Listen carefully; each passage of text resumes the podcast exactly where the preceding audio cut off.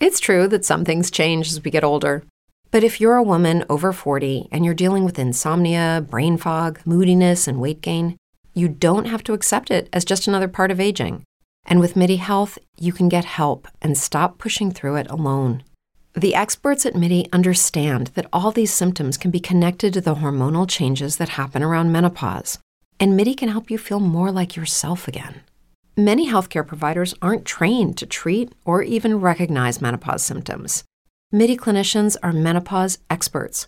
They're dedicated to providing safe, effective, FDA approved solutions for dozens of hormonal symptoms, not just hot flashes. Most importantly, they're covered by insurance. 91% of MIDI patients get relief from symptoms within just two months. You deserve to feel great. Book your virtual visit today at joinmidi.com. That's joinmidi.com. With the Lucky Land slots, you can get lucky just about anywhere. This is your captain speaking. Uh, we've got clear runway and the weather's fine, but we're just going to circle up here a while and uh, get lucky.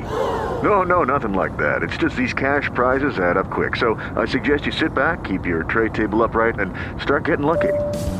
Play for free at LuckyLandSlots.com. Are you feeling lucky? No purchase necessary. Void where prohibited by law. 18 plus terms and conditions apply. See website for details. Naciónpodcast.com te da la bienvenida y te agradece haber elegido este podcast. Buenos días, Madre Esfera. Dirige y presenta Mónica de la Fuente.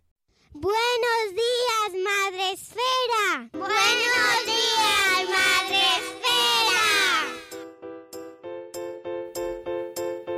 Bienvenidos amigos a un podcast más de Buenos días Madre Espera. Ya sabéis, el podcast de la comunidad de creadores de contenido de crianza en castellano. Hoy tenemos un temazo. Tenemos un temazo, Dios mío, pero que es muy necesario abrirlo, es muy necesario hablar de ello. Y para eso, pues eh, me acompaño de una mujer que he descubierto no hace mucho tiempo y a la que me da mucho placer, mucho gusto eh, dar la bienvenida. Buenos días, medianoche, ¿cómo estás? Buenos días, encantada de estar contigo. Madre mía, la que estás liando, medianoche. Se ha abierto el melón. La que estás liando. No, eh, hay mucho que hablar aquí, pero sobre todo eh, esto es un programa que queremos que nos haga reflexionar a todos. Todos tenemos responsabilidad, todos somos parte de un sistema, audiencia, marcas, creadores, plataformas. Con lo cual vamos a pensar que esto tiene que ser lo más positivo posible y a intentar avanzar. Que esto para mí es lo básico, eh, sobre todo para proteger a los niños, que es lo más importante. Quiero que me cuentes un poco quién eres, porque habrá mucha gente que te conozca, que vendrá desde YouTube, pero habrá mucha gente que no, porque nosotros, nuestro, nuestra comunidad, pues es sobre todo de blogs, con B, y a lo mejor están menos familiarizados, como me pasaba a mí, pues con, con los canales familiares y con los canales de YouTube. Cuéntanos un poco de dónde vienes y cómo surge este canal de medianoche, para que la gente te conozca mejor. Eh, bueno, pues eh, yo empecé en YouTube pues al principio de la plataforma, cuando todavía ni se monetizaba, ni se podían hacer vídeos de más de 10 minutos, simplemente para compartir. Aquello sí que era compartir. Entonces, pues eh, yo tenía un grupo de danza y simplemente me abrí el canal porque las alumnas me decían, pues cuelga los festivales, los ensayos, lo que hacemos, cuélgalo, aquí porque te puede ver gente de todas partes del mundo y podemos compartir cosas. Así empezó, así empezó todo. Hasta que en los últimos años me empecé a dar cuenta de que, bueno, con, con esto de Internet y con esto de los niños en las redes sociales estaba haciendo una sobreexposición brutal de los niños.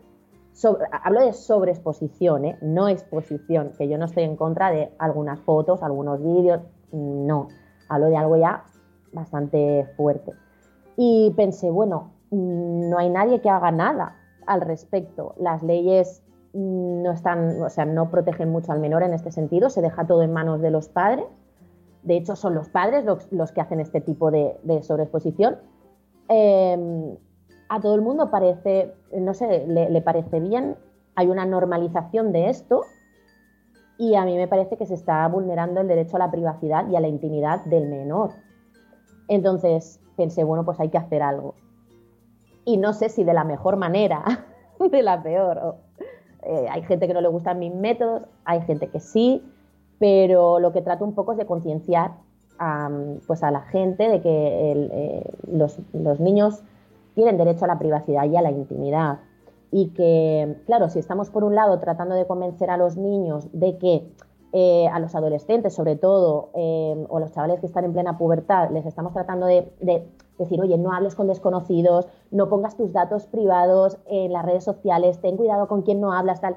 Y luego de repente somos los padres los que estamos mostrando todo acerca de, de nuestros hijos, pues es un poco incongruente. O sea, les estamos diciendo a ellos que no lo hagan, pero lo hacemos nosotros y existe ahí una serie de peligros y, bueno, una serie de derechos que se están vulnerando y es un poco lo que trato hacer, de hacer desde mi canal.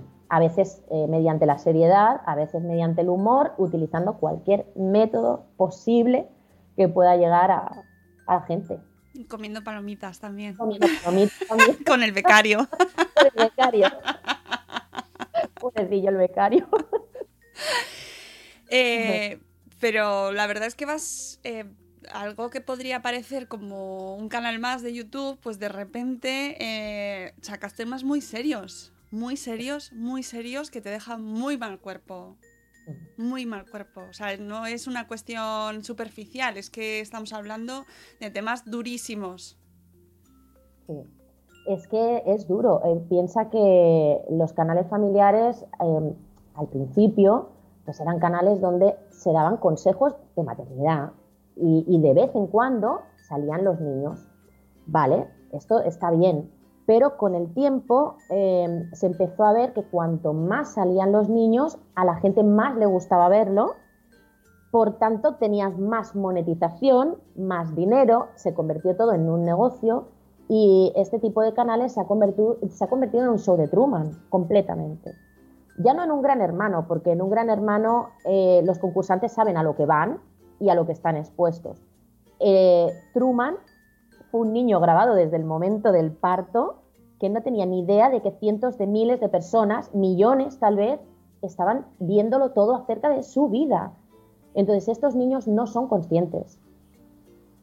Es jugar con desventaja. O sea, realmente yo cuando escucho estos canales decir, si mi hijo se lo pasa muy bien, ¿no lo ves que está riendo? Claro, porque eh, tú le enfocas con una cámara y para ese niño, ese niño no sabe lo que es una cámara. Y si sabe lo que es una cámara, no sabe cuánta repercusión puede tener, o sea, no sabe lo que, que sus padres le están grabando toda su vida, que están contándolo todo acerca de ellos. Es que es muy, es muy fuerte realmente si te lo paras a pensar. O sea, mm, tú no coges, yo creo que nadie, ninguno de nosotros, eh, abriríamos las puertas de nuestra casa, cogeríamos un megáfono y le diríamos a los vecinos, vecinos, mi niña se está duchando ahora en este momento. Quien quiera puede entrar en casa y verla en la bañera y traeros las cámaras, que podéis hacerle fotos, todo lo que queráis, en vuestros discos duros, de vuestros ordenadores, compartir todo lo que... Nadie lo haría. Y es más, si alguien lo hiciera, tú ya, tu, tu propia conciencia no te permitiría entrar en casa de esa persona a ver a esa niña durmiendo, comiendo, duchándose vistiéndose, eh, cambiándole el pañal. ¿Por qué lo hacemos en Internet? Porque hay una normalización de algo que no es normal. Y la gente no se da cuenta. No es que haya mala intención en ello, es que no se da cuenta de esto. Sí, eh, eso me parece muy interesante que lo comentes porque es verdad que, mm, bueno, que, en estos últimos años hemos ido entrando eh, pues de una manera pues muy, muy progresiva, muy natural, bueno, muy pues al final no pasa nada, pues no, y hay muchas ocasiones en las que ni siquiera los propios padres, en la mayoría de las ocasiones, son, conscientes de las consecuencias de esa sobreexposición. Yo creo que nos queda todavía, eh, pues eso, estamos empezando a verlo ahora. Mm, exactamente. Y que sobre todo, una de las consecuencias que, que más me aterran es algo que tú comentas en tu canal, ¿no? Que es esa que esas personas que están detrás, que, de las cuales no queremos ser conscientes ni nos queremos, pues, vamos, ni imaginarlo, pero que están ahí y que están buscando esas imágenes para usos. Eh, sí, para su disfrute. Claro, eso lo hablas tú mucho en el canal, ¿no?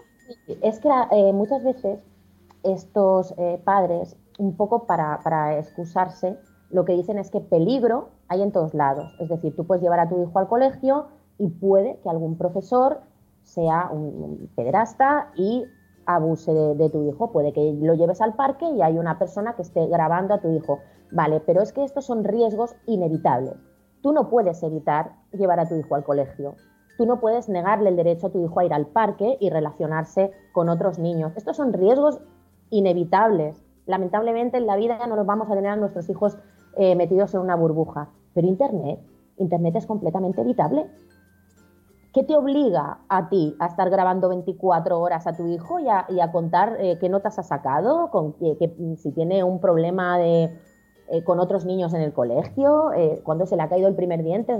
¿Realmente hay necesidad de esto? Entonces ahí está, ¿no? Es como que una parte que no queremos, que no queremos ver. O sea, hay cosas que no vamos a, hay peligros que no vamos a poder evitar de nuestros hijos, pero otros sí. ¿Por qué no lo hacemos? ¿Cuándo empiezas tú a trabajar, a, investigar sobre este tema? Sobre las páginas de pedófilos, sobre eh, lo que ocurre, esta Internet profunda de la cual preferimos no, no, pensar en ella.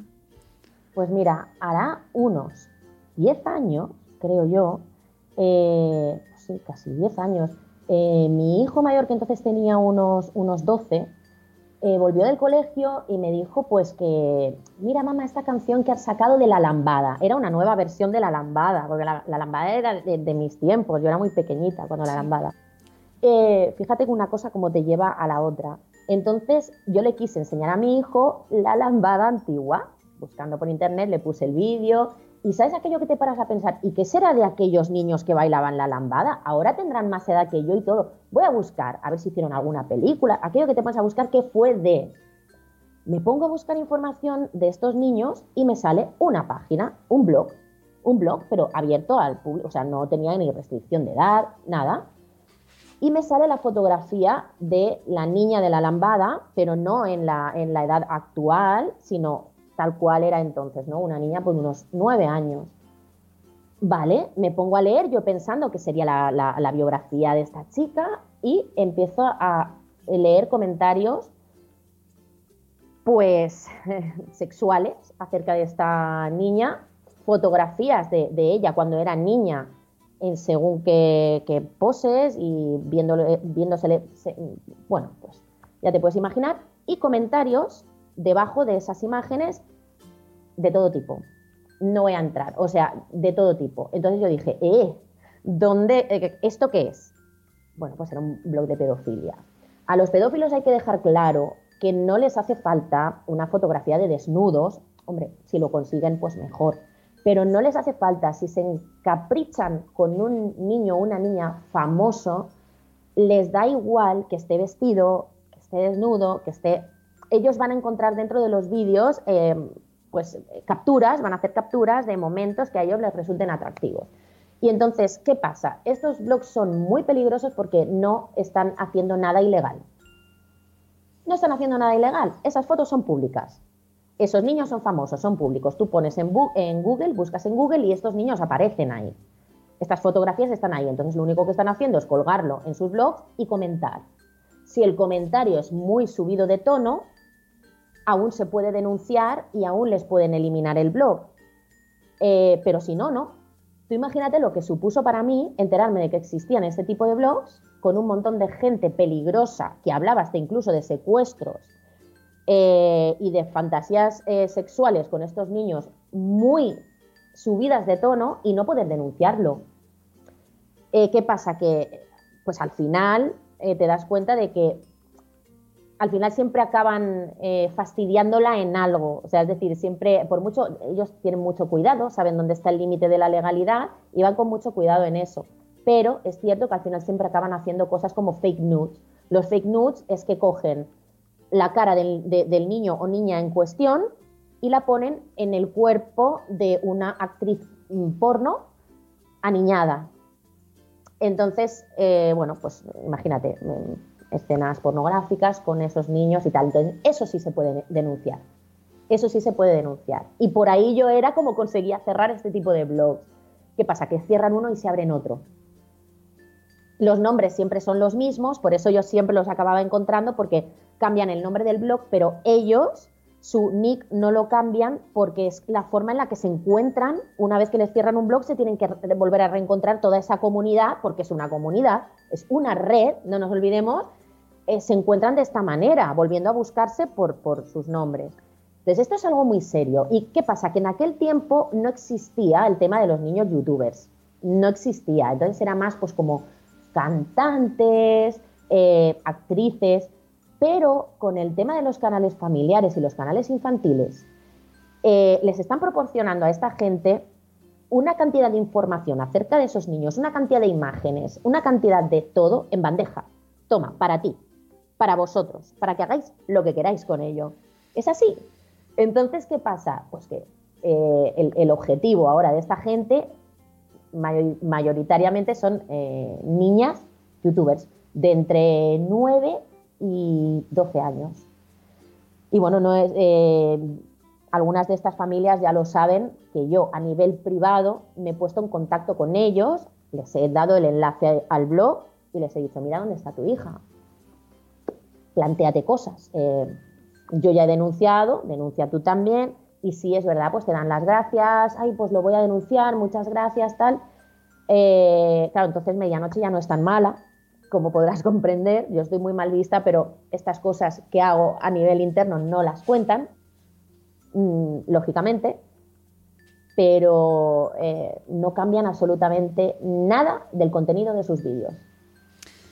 Esas niñas siguen saliendo sexualizadas, pintadas, con 9, 10 años, pintarrajeadas, uñas acrílicas, eh, eh, con un rol de género de, ay, mi novio, o sea, es todo muy turbio y todo muy... Y, no lo cambian, no cambian ese rol, ¿no? Ni siquiera viendo el peligro, ni siquiera viéndoselo mostrado.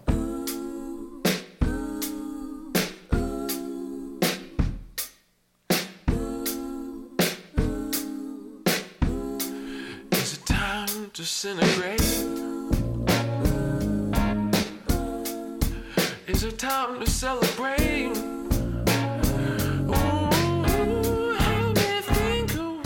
Estás escuchando Buenos Días Is this science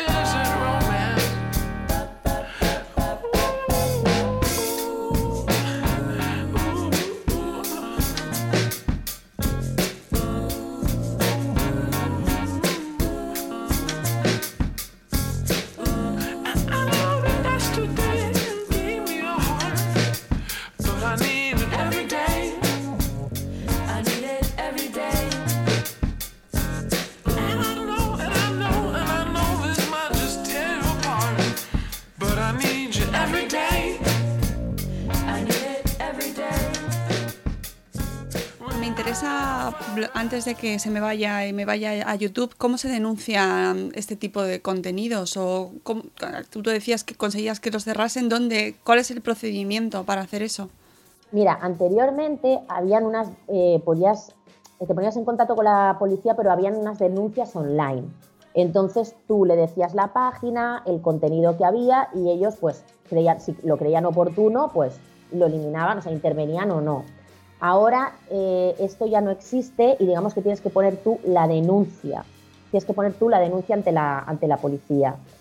Eh, yo sí que es verdad que me he encontrado con que yo denunciando según qué tipo de contenido, yo no he, no, he conseguido nada, pero esos padres sí. Supongo que mm, pues no se influirá el hecho de que como son los padres de esos niños, pues igual la policía se pone más, más firme. Eh, de hecho, cuando el, bueno, los dos últimos canales a los cuales advertí, canales bastante conocidos, eh, les advertí.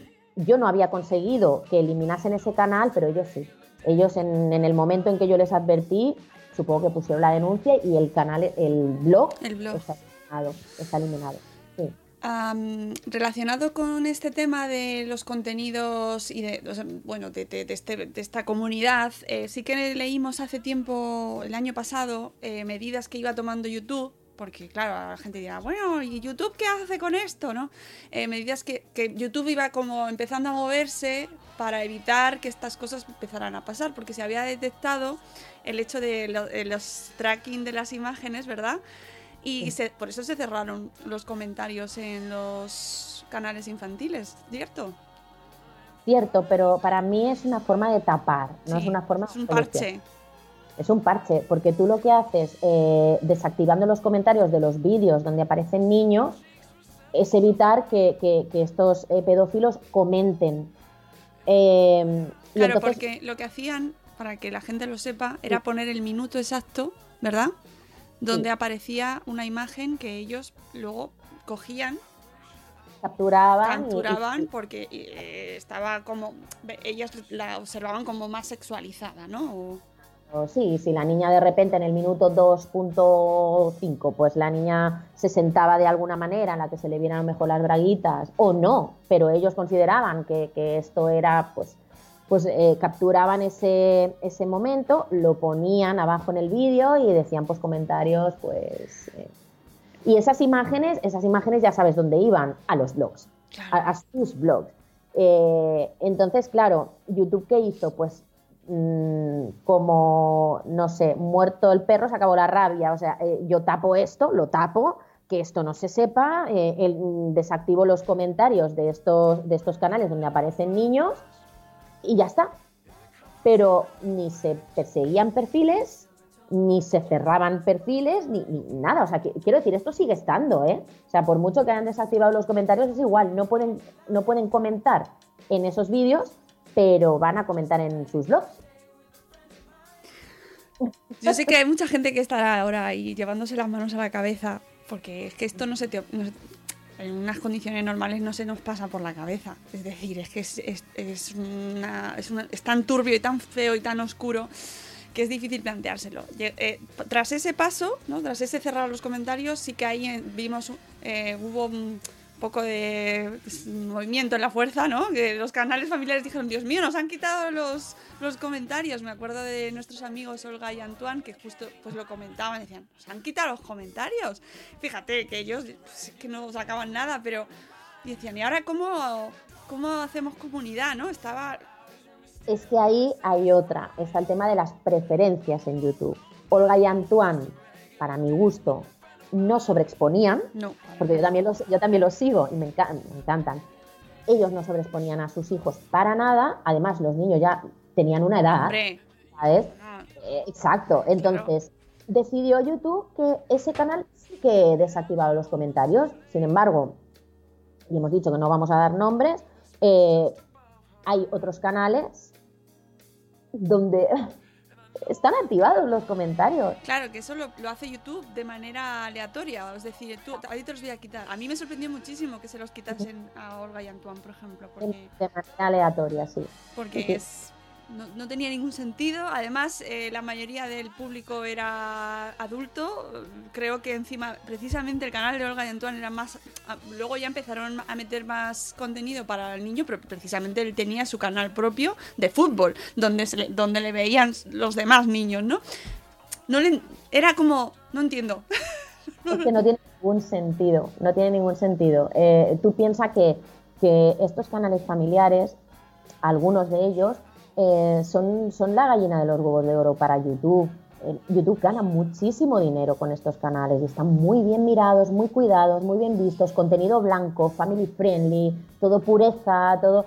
Entonces, eh, ¿qué pasa? Que de algún modo tiene, YouTube tiene como que lavar su imagen diciendo, oye, que sí, que desactivamos comentarios, ¿eh? Mira, mira, mira cómo lo hacemos con estos canales. Sin embargo, a otros los cuida de una manera de, es que si desactivamos los comentarios de este canal, quieras que no, eso te eh, afecta Claro, al canal. afecta, ¿eh? claro que afecta.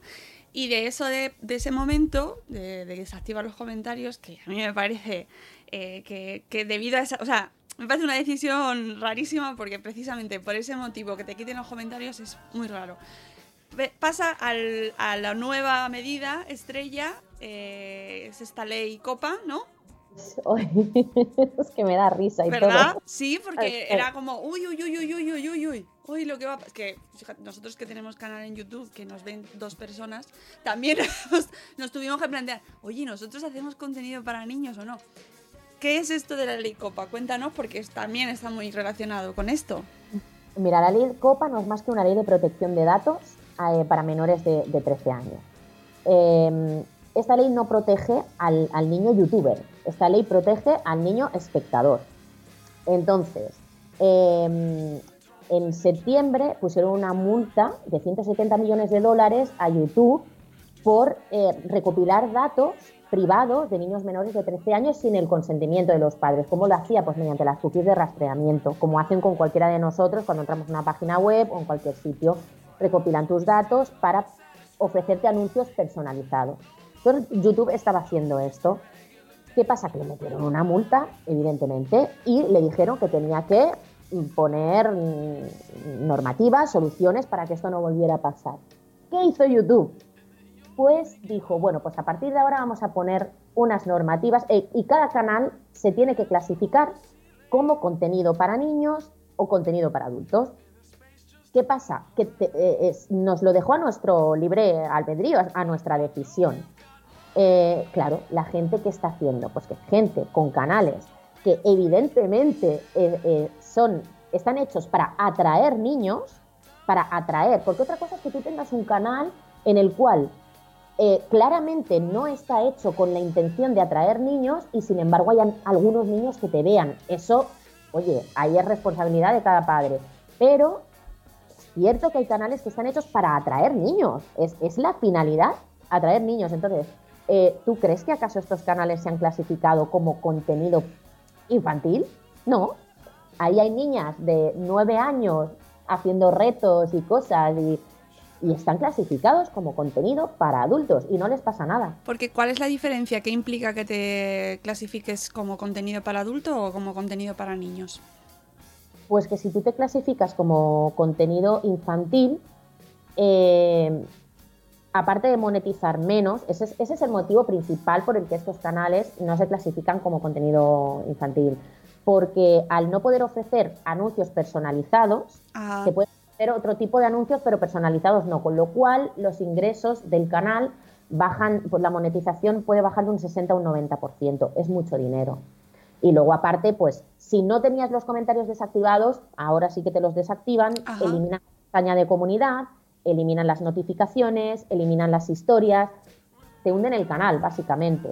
Eh, entonces, claro, ¿quién, ¿quién va a clasificar su canal como contenidos para niños? Nadie.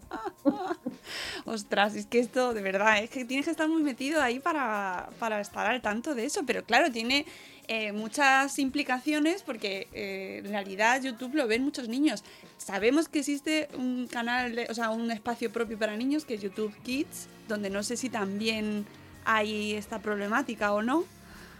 En YouTube Kids yo he llegado a ver canales que se han clasificado como contenido para adultos. Y están allí dentro.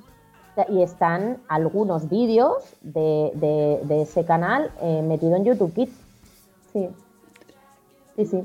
Mm, no entendemos. Es incomprensible. Es incomprensible. Es muy fuerte todo. Con lo cual, eh, ahora mismo estamos en un momento de que no se sabe muy bien qué está pasando, ¿no? Hacia dónde va la cosa. Exacto. No va a ir hacia ningún lado. Eh, la cosa se va a quedar tal como está. Yo creo que YouTube no va. Porque, claro, YouTube decía: nos reservamos también el derecho a ser nosotros los que, eh, los que clasifiquemos los canales. Pero no lo está haciendo. O al menos con, los canales que debería. Es que está todo un poco en el aire. Yo creo que hasta que no pase todo este año, todo el 2020, yo creo que no vamos a ver realmente si YouTube mm, pone cartas en el asunto o no.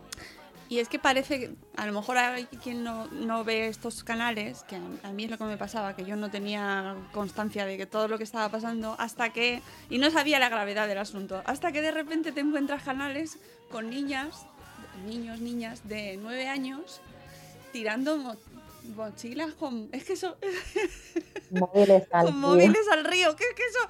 ¿De dónde sale eso? Medianoche, pero ¿qué, qué, qué está pasando?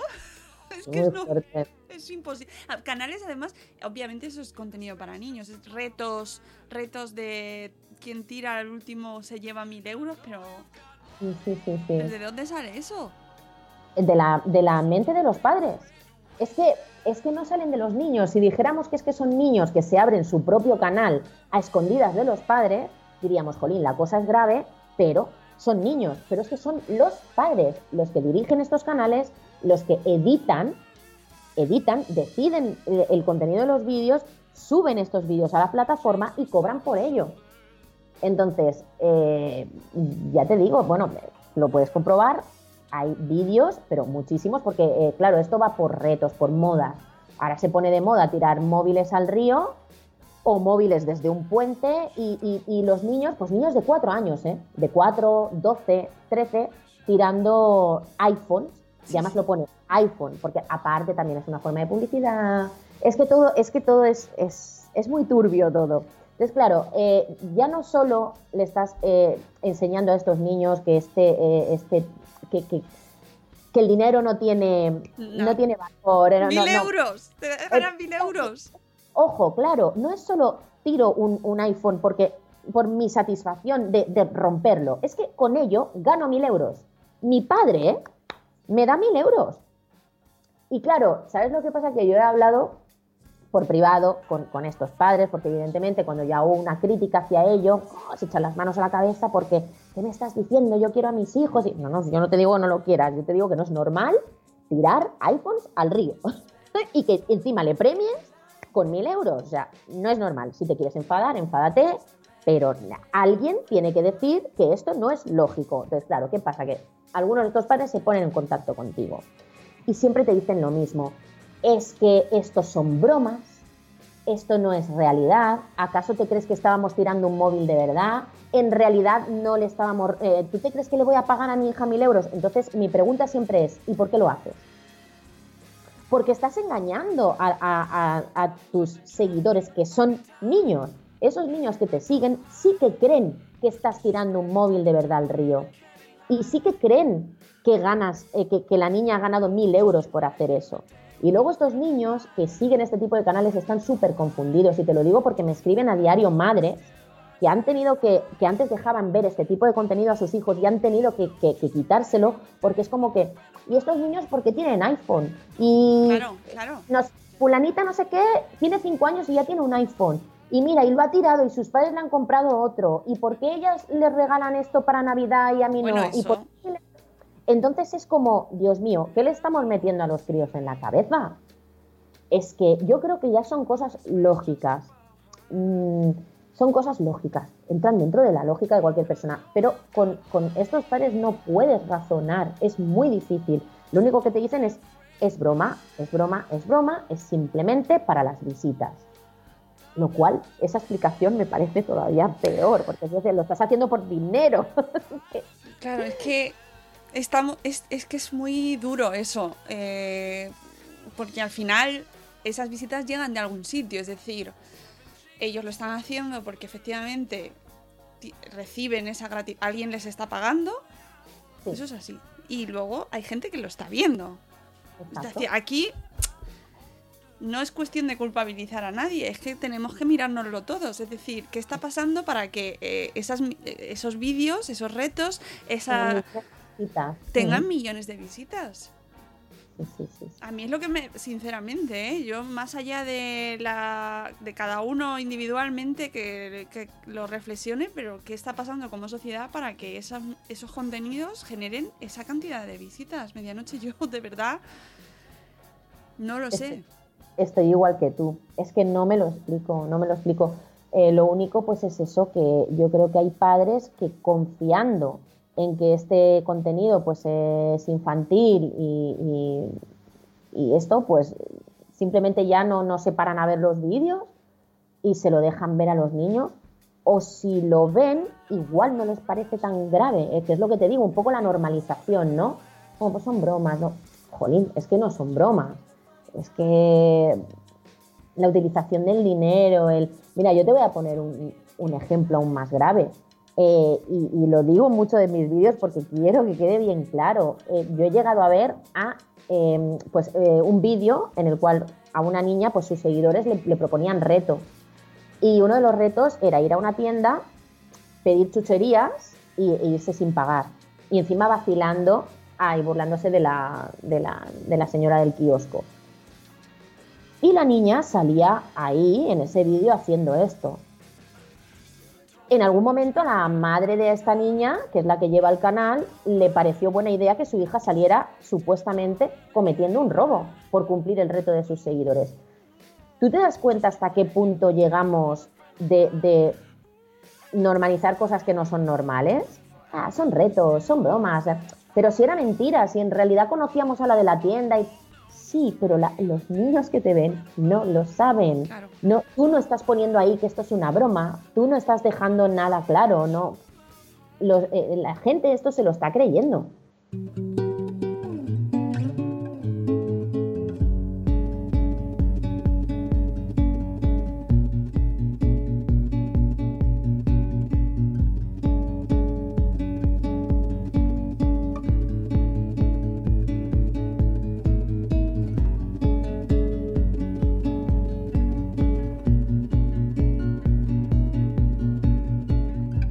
Retos, eh, yo qué sé, lo del reto del hombre misterioso, que yo es que lo he descubierto viendo, viendo el canal porque no lo conocía.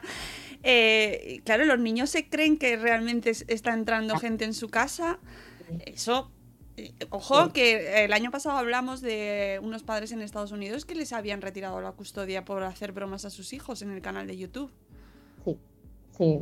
Es que esto es, es muy fuerte. El tema del hombre misterioso yo he llegado a ver eh, pues es que eh, eran una colaboración, porque estos canales luego hacen colaboraciones entre ellos, y entonces era una niña de 10 años o 11 y la otra tenía 4, ¿vale? Entonces, este hombre misterioso, que es un hombre, un secuestrador de niños, porque es que, es que es así, es que, es que es un hombre que persigue niños, hombre misterioso, bueno, con lo que hay hoy en día, yo no sé cómo se juega con estas cosas, de verdad. Total, este hombre con una máscara y vestido de negro se hacía pasar por una de las niñas y le decía, oye, ¿te vienes a mi casa? Eh, bueno, pues quedamos aquí tal, mi casa es en tal sitio, en tal dirección, no sé cuánto. Entonces, la niña, todo esto es, todo esto es, a ver, está preparado, quiero decir, ¿vale? Pero para que veas hasta qué punto, jolín, es que esto lo ven niños, ¿no? Em, y lo hacían pasar como, real, como algo que había pasado realmente, con lo cual muchos niños se lo creían. Bueno, pues em, la niña va engañada, se mete dentro del portal y cuando está subiendo las escaleras, el hombre misterioso, por detrás, coge a la niña, así, le pone un pañuelo con cloroformo, la niña se duerme, se desmaya, el hombre misterioso la coge en brazos, la mete en un zulo y la deja ahí encerrada. Y continuará. El siguiente capítulo, ¿qué va a ser? Las mordazas, que he llegado a ver también. Entonces, por favor, podemos entender que si tu hija tiene cuatro años, esto lo van a ver niños dos años más arriba o de la misma edad que tu hija. Em, y claro, luego todos son, eh, eh, esto es porque no hay una regulación. Estos padres no creen estar haciendo nada malo cuando hacen esto. A mí los padres me decían, Claro, es que lo hicimos porque pensábamos que, o sea, quisimos hacerlo lo más real posible. Claro, eso si tuvieses un canal para adultos eh, o, un, estuvieses haciendo una serie de ficción para adultos, me parecería estupendo. Es que te aplaudo. Pero es que tu hija tiene cuatro años. Eh, Hola. claro, llega un momento en el que yo pensaba, Dios mío, no sé, eh, nadie hace nada. Pues no, nadie hace nada. Bueno, ya se están haciendo, se están, se están moviendo pequeños ahí, se están dando pequeños pasos. El año pasado también el defensor del menor, eh, me parece que, no sé si fue en Cataluña, que hubo quejas, denuncias, por lo menos, ¿no? Ha habido...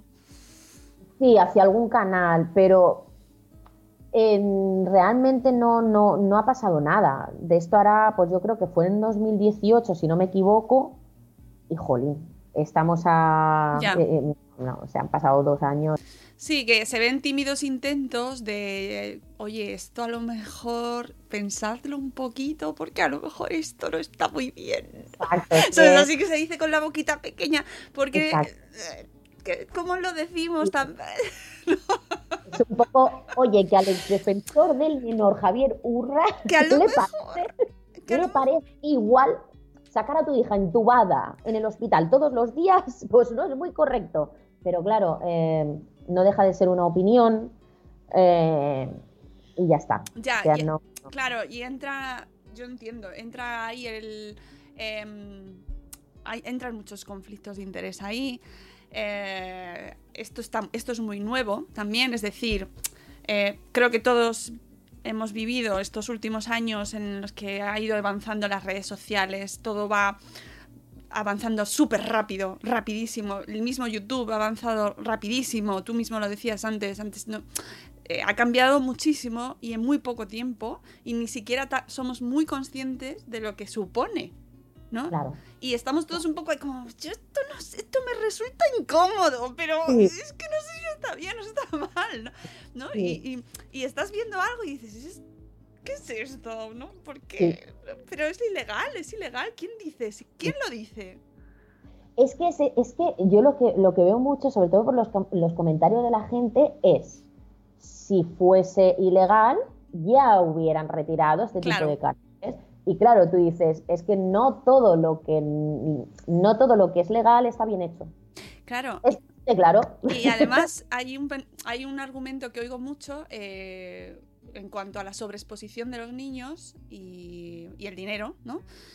Eh, porque al final no deja de ser un trabajo, ¿no? Y entonces lo que pasa es que lo vemos como de otra manera, ¿no? Bueno, el niño eh, no está trabajando, en realidad, pues si está, es una foto o es un vídeo. Y bueno, los que están monetizando son los padres, pero esto si nos lo llevamos a la tele, ahí sí es- que está regulado. Exacto, la televisión ya hace años que, que se tuvo que, que- que regular, porque, mm, claro, tú imagínate lo que en aquellos tiempos, lo que pasó con Marisol, lo que pasó con Joselito, lo que... eh, esto no se, podía, no se podía permitir. Entonces, ¿qué pasa? Pues que ahora en televisión hay una regulación. Exacto. Eh, y en, tanto en el cine es el tiempo de grabación, eh, pues eso, el tiempo de exposición de los niños. Y eso es, además es diferente porque existe un contrato de por medio. En el contrato pone las bases, las horas de grabación, de- en fin. En, YouTube no, no existe nada de esto. No, no está regulado de ninguna manera. Entonces, claro, pues un padre decide cuántas horas expone al niño qué cosas de su intimidad cuenta y qué cosas no, qué imágenes muestra y qué imágenes no. Y mientras no salga una imagen del niño o la niña desnudos completamente, pues no estamos haciendo nada malo. Y dices, jolín, es que no solo lo malo es un desnudo. Es que yo siempre, yo siempre insisto en algo. Eh, No es solamente los... Porque a veces como que lo centramos todo en la pedofilia o en la pederastia. No es solo eso. Yo siempre me planteo, por ejemplo, en un mundo perfecto, idílico, en el cual no existiese la pederastia, ¿estaría mal o bien que los padres eh, sobreexpusiéramos a los hijos de esta manera? Pues estaría mal. Estaría mal, aunque no existiesen pedófilos, porque es la intimidad de tu hijo y no te pertenece. La privacidad de tu hijo no te pertenece. Tú puedes decidir sobre qué colegio lo vas a llevar, porque el niño pues todavía no es consciente, puedes decidir o le voy a poner este traje o le voy a poner eh, el otro, pero tú no puedes decidir sobre su privacidad. ¿Cómo sabes que lo que tú estás contando el día de mañana le puede afectar o no le puede afectar? ¿A ti te gustaba que tu madre le dijera a la vecina, yo que sé, le contase una cosa tuya que para ti era súper íntima? No sé, es que yo de verdad, eh, ya no es eh, lo que te digo, ya no es el tema de la pedofilia, son los derechos del menor, son los derechos de, lo- de los niños. Y sobre todo que les estamos insistiendo pues en esto, vale, con des- desconocidos, no sé qué, no sé cuánto, ten cuidado con internet. Y al final somos nosotros. Si es que somos nosotros como padres los que los estamos exponiendo, entonces, Sí, y al fin, y hay ocasiones en las que, pues con la mejor mm, intención y sin tener, por supuesto, idea de que estás haciendo nada malo, eh, consigues que a tu hijo o a tu hija lo conozcan en, en otro continente y sepan perfectamente la hora a la que se levanta, lo que desayuna y toda su vida entera, ¿no? Y bueno, pues a lo mejor tú lo estás haciendo de una manera por compartir tu vida y tus emociones y tu enseñanza y, ayudar, pero es la vida de tus hijos. Es que es eso, es que nadie, claro, eh, yo no, digo que tengan mala intención, por supuesto que no. esos padres querrán a sus hijos más que a su propia vida y querrán lo mejor para ellos. Pero evidentemente, si tú hay situaciones de ti misma en, en las cuales no te grabarías, ¿por qué no te planteas lo mismo con tus hijos? No sé, ¿de verdad a ti te apetece que te graben en la bañera o, yo qué sé, hay, hay, gente que a lo mejor dice, ay, pues no me gusta salir sin maquillar, yo nunca salgo sin maquillar. Estupendo, pues no saques a tu hija cuando está sangrando porque se ha dado un golpe contra el suelo. Y eh, no sé, es como, planteate un poco que, que, nadie te está diciendo que no, que no puedas contar algunas cosas, pero es que lo estás mostrando todo. Es que todo, todo. Claro, y aún dicen, no, nos guardamos cosas, hombre, no, si te parece, es que, es que a mí me alucinan. Oye, que todo, todo no, ¿eh? Bueno, pues nada, vale. Sí, eh, bueno, insisto que yo creo que, que, es muy nuevo todo para nosotros y que, que creo que espero que esto nos ayude a reflexionar a todos, ¿eh? O sea, creo que estamos en ese proceso. El otro día veía en Twitter alguien que compartía un vídeo de un niño, un vídeo tiernísimo. el niño era un amor, daban ganas de, comérselo, pero estaba en el baño, en el retrete. Y, y, todo el mundo lo compartía, ay, qué vídeo más bonito, porque le decía cosas súper bonitas a su padre y tal. Y de repente un bloguero, nuestro amigo Sem, de Yo con estas barbas, que como estaba metido ya en nuestra burbuja, nuestra madre esférica, le damos muchas vueltas a las cosas y puso debajo. Y este niño, o sea, y estamos, estamos seguros de que a este niño quiere que se comparta eso o... ¿Está bien que compartamos ese vídeo del niño en el retrete? Tú plantéatelo. ¿A ti te gustaría que te grabaran en, en, en retrete? A mí no, ¿eh? claro, es que eh, es como que, bueno, son niños, el popó de los niños es rosa, ¿no? Es como que, bueno, ¿qué más da? No, no, no, ¿qué más da? No. ¿A ti no te gustaría que te grabasen en esa situación? No grabes tampoco un niño. Eh, eh, no sé, es que es muy, para mí es muy sencillo, es como ponerte en, empatizar con, la otra persona. Tú a lo mejor estás mostrando esto y la gente está, ay, qué mono, qué bonito y tal, y a lo, mejor ese niño cuando llega al colegio, los compañeros le dicen, te he visto haciendo caca, eh, y ha pasado, ¿eh? Ha pasado. Ahora están, eh, tú piensas que los canales familiares muchos llevan muchos años. Entonces, eh, hay niños que empezaron prácticamente siendo bebés y ahora ya pues tienen a lo mejor 8 o 9 años. Vale, pues ahora están saliendo madres que están explicando que a pesar de ya no subir contenido familiar, porque también se han concienciado, sus hijas siguen teniendo, no vamos a llamarlo mm, bullying, porque la intención de los otros niños tampoco es eh, como hacerles daño, acoso, pero sí ah, la niña youtuber, no sé qué, la niña famosa porque tu madre no sé qué, y eh, te hago una entrevista, te hago una entrevista, y persiguiéndole por todo, por todo el, patio del recreo, sin que esa niña haya decidido eh, querer esa fama, ni esa, ¿me entiendes? Es que no lo ha decidido ella. Entonces, esto que le está pasando ahora a esta niña es injusto, es injusto. Y ya te digo, sí, hay, hay, están teniendo problemas algunos padres. Ahora se está empezando a ver y por desgracia en un futuro se verán más todavía. Claro, sí, esa es la cuestión, que yo creo que, vamos a ir viéndolo cada vez más y que por eso eh, tu canal pues es importante, a pesar de que estoy segura de que te llevas más de un disgusto, porque es cierto que al final entras a degüello medianoche. No hay otra forma. Cuando yo lo hacía, y, te lo digo en serio, yo entiendo que mis métodos les pueden parecer duros a, algunas personas y de hecho, cuando yo hice una crítica muy dura hacia precisamente el vídeo de Hombre Misterioso con el cloroformo y todo esto, los padres me decían, pero es que podrías haberlo hecho de otra forma. ¿Por qué no te pusiste en contacto con nosotros y nos dijiste, ¿sabes lo que les dije? Si yo lo hubiese hecho así, lo hubiese retirado. Y me dijeron, no, Ahí tienes la respuesta. Eh, siempre que he ido por privado, igual que lo que te he comentado, mira, tu hija está en este blog de pedofilia, míratelo, lo has comprobado con tus propios ojos.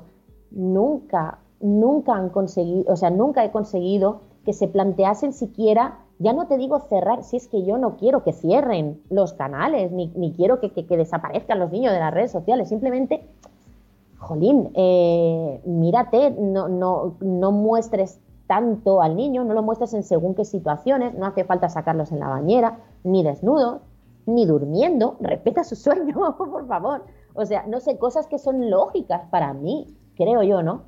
Entonces, siempre que estoy tratado de hacerlo Em, por privado y de una manera, eh, pues con diálogo, nunca he conseguido nada. Nunca. Y no, y, no se te vuelve en contra que, te, que yo he leído algunos comentarios, ¿no? Que tú estás aprovechándote de, esa, de ese fenómeno pues para subir tú. Pero es que tú fíjate que yo tengo vídeos en mi canal de cuando hablaba de otros temas, antes de los canales familiares y todo esto, en los que tengo 800.000 visualizaciones. O sea, podría haber tirado perfectamente por otro camino, en temas de misterio, de que gustan muchísimo. No te metes en fregados eh, y tienes muchísimas más visualizaciones. Y sin embargo, eh, lo que me pasó es que dije, vamos a ver, es que no se está haciendo nada. Es que esto existe, está ahí y nadie está haciendo nada. Entonces, alguien tendrá que hacer algo. Y si la gente se piensa realmente que con esto uno se puede ganar la vida, mira, te digo, la mayoría de mis vídeos están en amarillo. En amarillo significa que YouTube te castiga. ¡Ostras!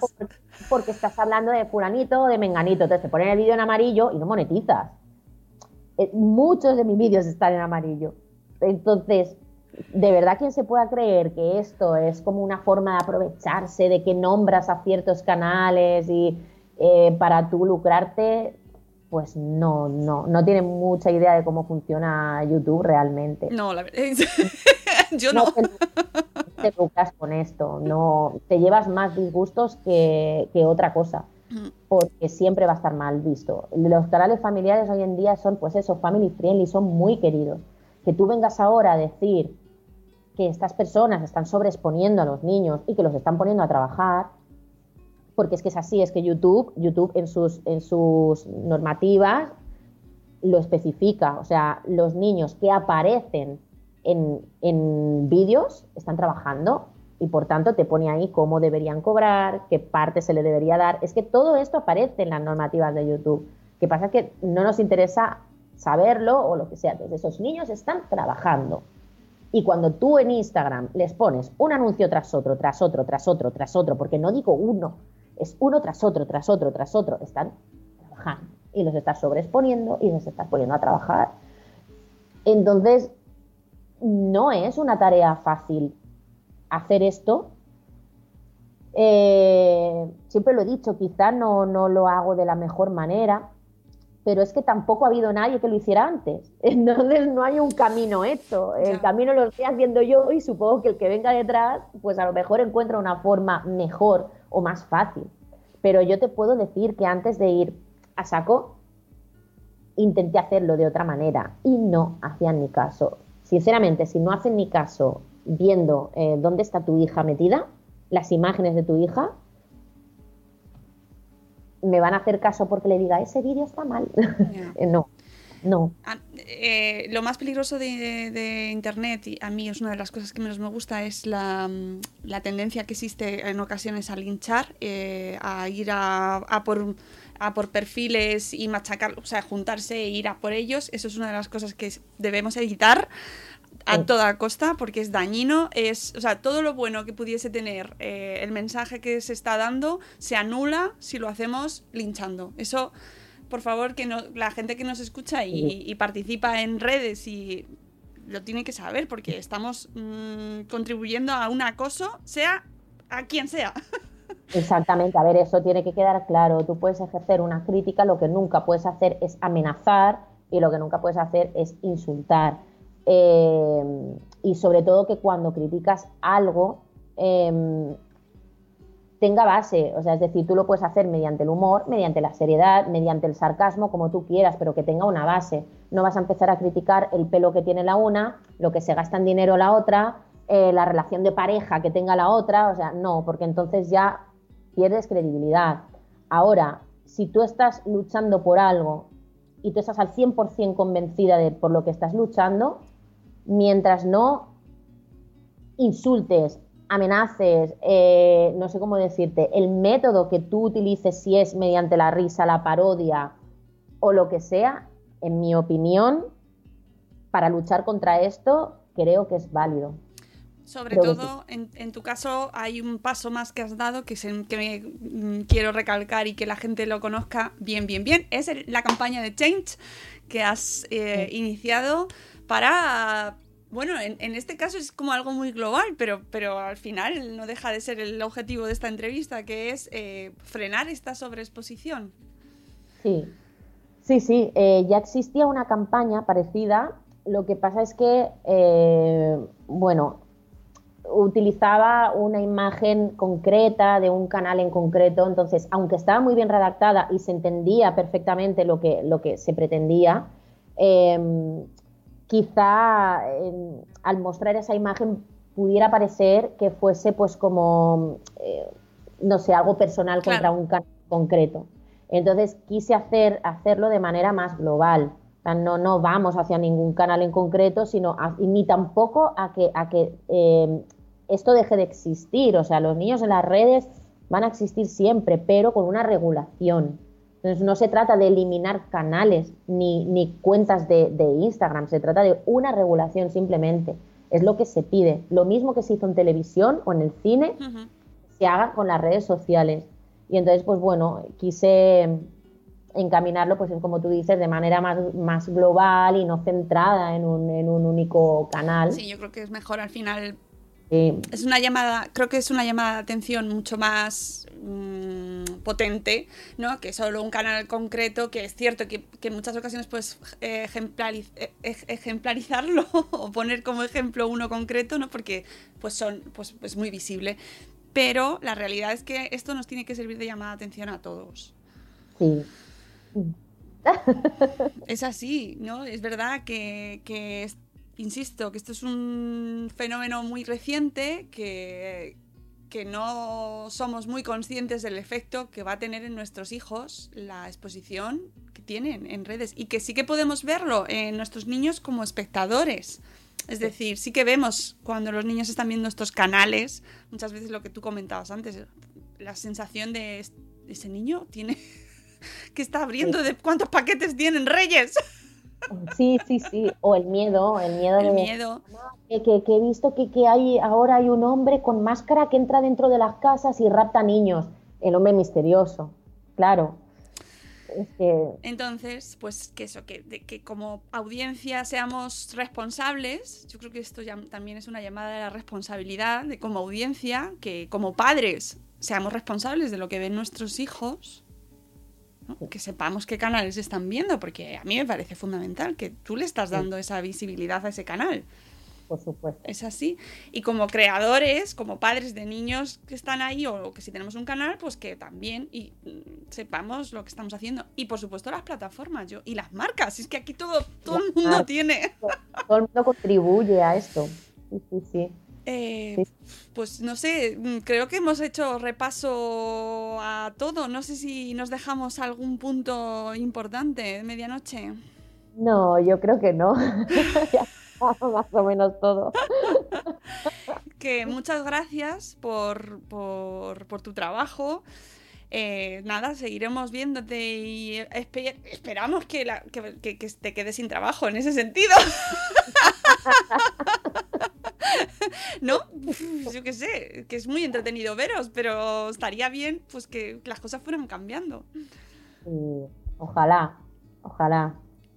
¿Qué podéis? Eh, creo, que hay una labor muy grande por hacer, porque realmente lo que te digo, las leyes, tendría que cambiar la ley y no está mucho por la labor, pero con presión social también se consiguen muchas cosas y yo creo que en este 2020 va a ser un año de de concienciación y de, y de cambios. Y se empieza por poco, siempre lo digo, se empieza por poco. Sí, yo estoy convencida de que sí. Y creo que se van a dar los pasos y que al final, por un lado o por el otro, o por presión de las marcas que retiren esa publicidad, o por leyes que se regule, es de la manera en la que más presión se va a poder hacer. Porque luego también, si ves los medios de comunicación, vamos hacia unos productos también, pues eso, que si veis la tele, pues tampoco que mm, prime mucho la calidad. Es decir, yo no aspiro a que realmente nos vayan a dar el contenido mejor que nos merecemos, ¿no? O sea, no, no, no aspiro por ahí, pero sí que creo que a, a través de la regulación y de las multas y de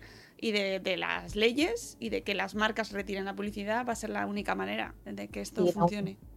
Sí, sí, la única, desde luego. Mm. Pues medianoche, mil gracias por dedicarnos este ratito. Luego te seguiré viendo, que sé que tienes vídeo hoy también. Me la han puesto en amarillo. Tendréis que esperar ¿Ya? hasta mañana. Te- ya te- pero ya te lo han puesto en amarillo antes de sacarlo. Sí, sí. Pero. Sí. Y Sí, bueno, es lo que te, es lo que te comentaba antes del tema de las preferencias y todo. Claro, si hay unos canales preferidos y tú en cierto modo estás atacando eso, eh, pues bueno, eh, claro, los vídeos te los van a poner, te, te van a tratar de poner obstáculos. Claro. Ostras, espero que a este podcast no le pongan en amarillo también.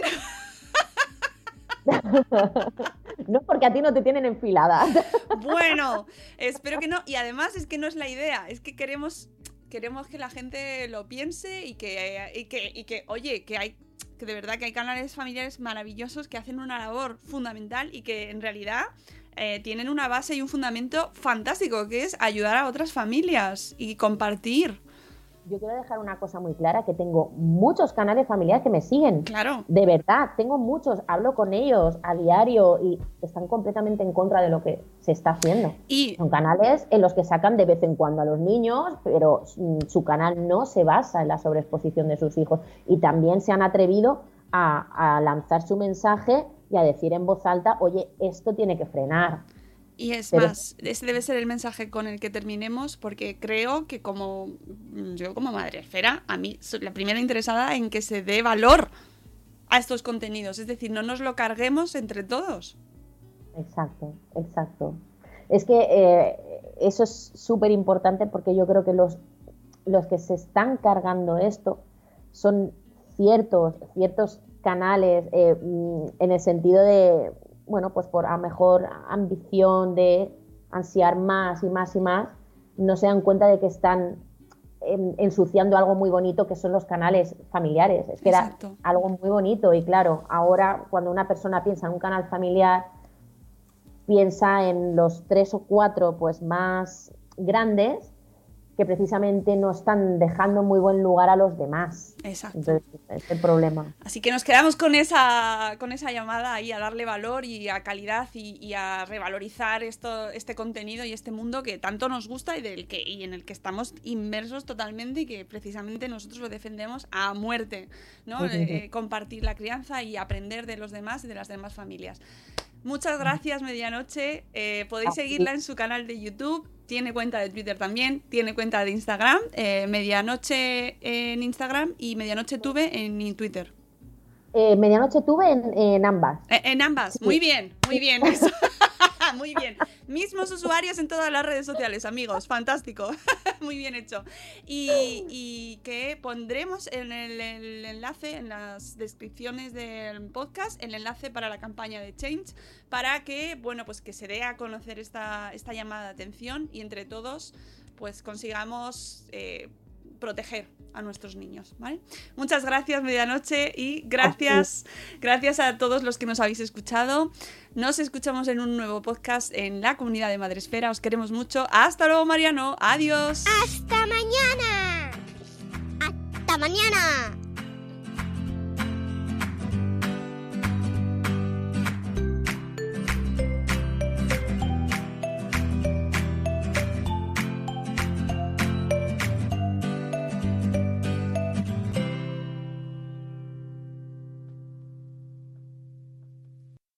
It's true that some things change as we get older. But if you're a woman over 40 and you're dealing with insomnia, brain fog, moodiness, and weight gain, you don't have to accept it as just another part of aging. And with MIDI Health, you can get help and stop pushing through it alone. The experts at MIDI understand that all these symptoms can be connected to the hormonal changes that happen around menopause, and MIDI can help you feel more like yourself again. Many healthcare providers aren't trained to treat or even recognize menopause symptoms. MIDI clinicians are menopause experts. They're dedicated to providing safe, effective, FDA approved solutions for dozens of hormonal symptoms, not just hot flashes. Most importantly, they're covered by insurance. 91% of MIDI patients get relief from symptoms within just two months. You deserve to feel great. Book your virtual visit today at joinmidi.com. That's joinmidi.com. Judy was boring. Hello. Then Judy discovered ChumbaCasino.com. It's my little escape. Now Judy's the life of the party. Oh, baby, Mama's bringing home the bacon. Whoa, take it easy, Judy. The Chumba life is for everybody. So go to ChumbaCasino.com and play over 100 casino style games. Join today and play for free for your chance to redeem some serious prizes. ChumbaCasino.com. No purchase necessary. Void where prohibited by law. 18 plus terms and conditions apply. See website for details.